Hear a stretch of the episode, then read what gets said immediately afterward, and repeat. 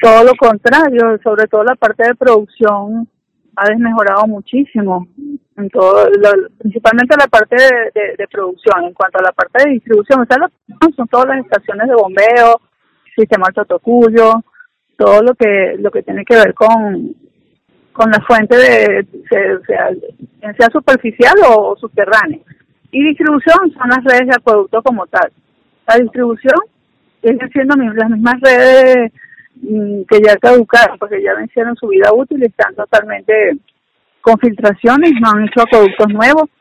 De hecho, el último acueducto se hizo en la gestión de Henry Falcón, que fue el de la el del Trompillo, fue todo ese proyecto macrosector del Trompillo que se, se hizo un acueducto nuevo con una aducción que venía de 36 pulgadas del sistema Totocuyo hasta, hasta, esta, esta saltación de bombeo del trompillo, del trompillo. Y en cuanto a la parte de producción, ha mejorado muchísimo. Todos los equipos están en su mayoría fuera. En, en el momento que nosotros hicimos el estudio, estaban aproximadamente un 50 o un mayor por ciento de, de fuera de servicio la, toda la infraestructura o la capacidad instalada del sistema de producción del Estado Lara. Y en cuanto a la parte de distribución, eh, muchísimas filtraciones, muchísimos acueductos que requieren ser sustituidos, sin incluir las zonas que no tienen acueducto como tal. Estoy hablando solamente de la capacidad instalada. Entonces, si ellos hablan que han mejorado un 18% en el estado Lara, no es así, todo lo contrario. Se desmejoró considerablemente el servicio de agua potable. De hecho, ustedes como periodistas lo pueden monitorear con el nivel de denuncia. Sí, nosotros hicimos un proyecto eh, para todo lo que tiene que ver, nuestro planteamiento del comando, el programa de gobierno se enfocaba en la primera fase en ir hacia la de producción, era rehabilitar todas las estaciones de bombeo, todas las estaciones de, de rebombeo eh, del Estado Lara, llevarla a su capacidad instalada al 100% para tener una cantidad de litros por segundo en aumento. O sea, por ejemplo, el sistema Macuto, que es el segundo más importante de la ciudad de Barquisimeto, estaríamos llevándolo a unos 600 litros por segundo de los ciento y pico que daba en aquel momento que hicimos el estudio, hicimos el, el, el proyecto. El sistema Totocuyo, por ejemplo, estaba, todo lo que fue el año pasado siempre estuvo en condición 2, llegó a estar en condición 1, pocas veces en condición 3. ¿Qué significa eso? que de las cuatro líneas que deben estar funcionando, más la quinta de, contingencia, siempre estábamos operativas dos, a veces una, a veces tres, muy pocas veces las tres líneas. Eso significa un bajo de caudal hacia la ciudad de Barquisimeto. El año pasado eh, el, caudal de Barquisimeto llegaba a estar incluso por debajo de unos mil litros de agua por segundo, cuando debería estar por encima de los 2.000, 2.500, 2.700. En, la, lo que es la parte de, de palavecinos, que dependen todos los sistemas, es 99% es de, de pozo. Estaban todos los, todos estaban en un 50 eh, de producción, 50, a veces menos. Era intermitente, pero casi siempre estábamos manejándose por un 50% de la capacidad instalada. Esa era nuestra primera fase en los primeros 100 días.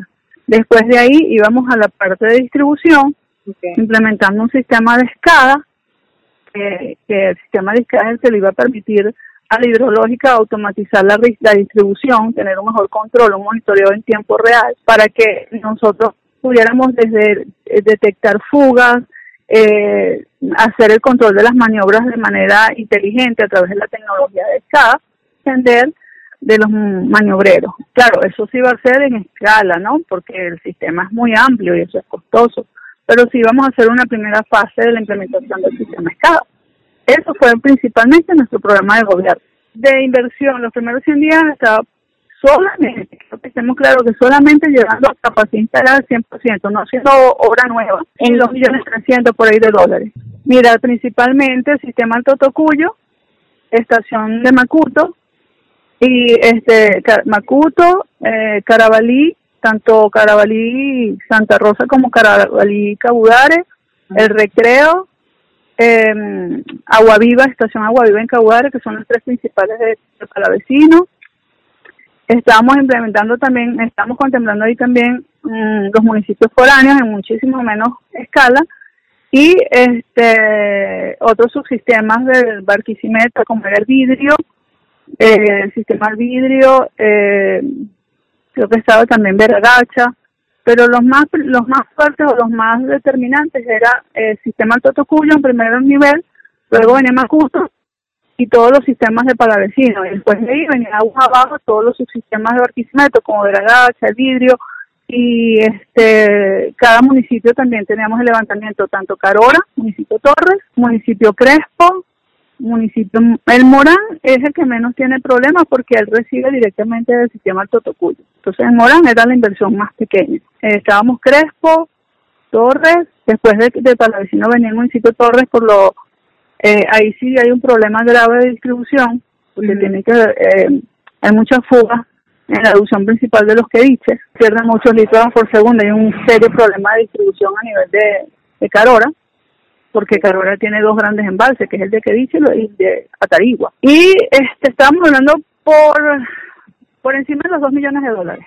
El trabajo es para llevar el, al 100% la capacidad instalada que cuenta la hidrológica actualmente. No era para perforar pozos nuevos, no era para eh, obras de acueductos nuevos, no era para poner líneas de, de producciones en, el sistema, no era para hacer obra nueva, simplemente para eh, para llevar la capacidad instalada, por ejemplo, si en el recreo tenemos tres motores que bombean agua hacia el recreo y funciona solamente la línea 1, es poner los tres operativos. Si el sistema Totocuyo eh, contiene cinco líneas de producción de motores de 3000 HP, contando con que el número quinto es de plan de contingencia, porque todas las estaciones tienen que tener una línea de contingencia para garantizar que el servicio sea continuo.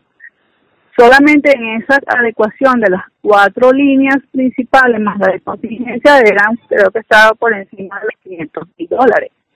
Solamente del rebobinado de los motores, de la, de la parte, sin, sin contemplar eh, perforación de pozos, acueductos nuevos, ese tipo, ese tipo de cosas. Simplemente es llevar lo que está fuera de servicio en la actualidad a que esté operativo un 100%.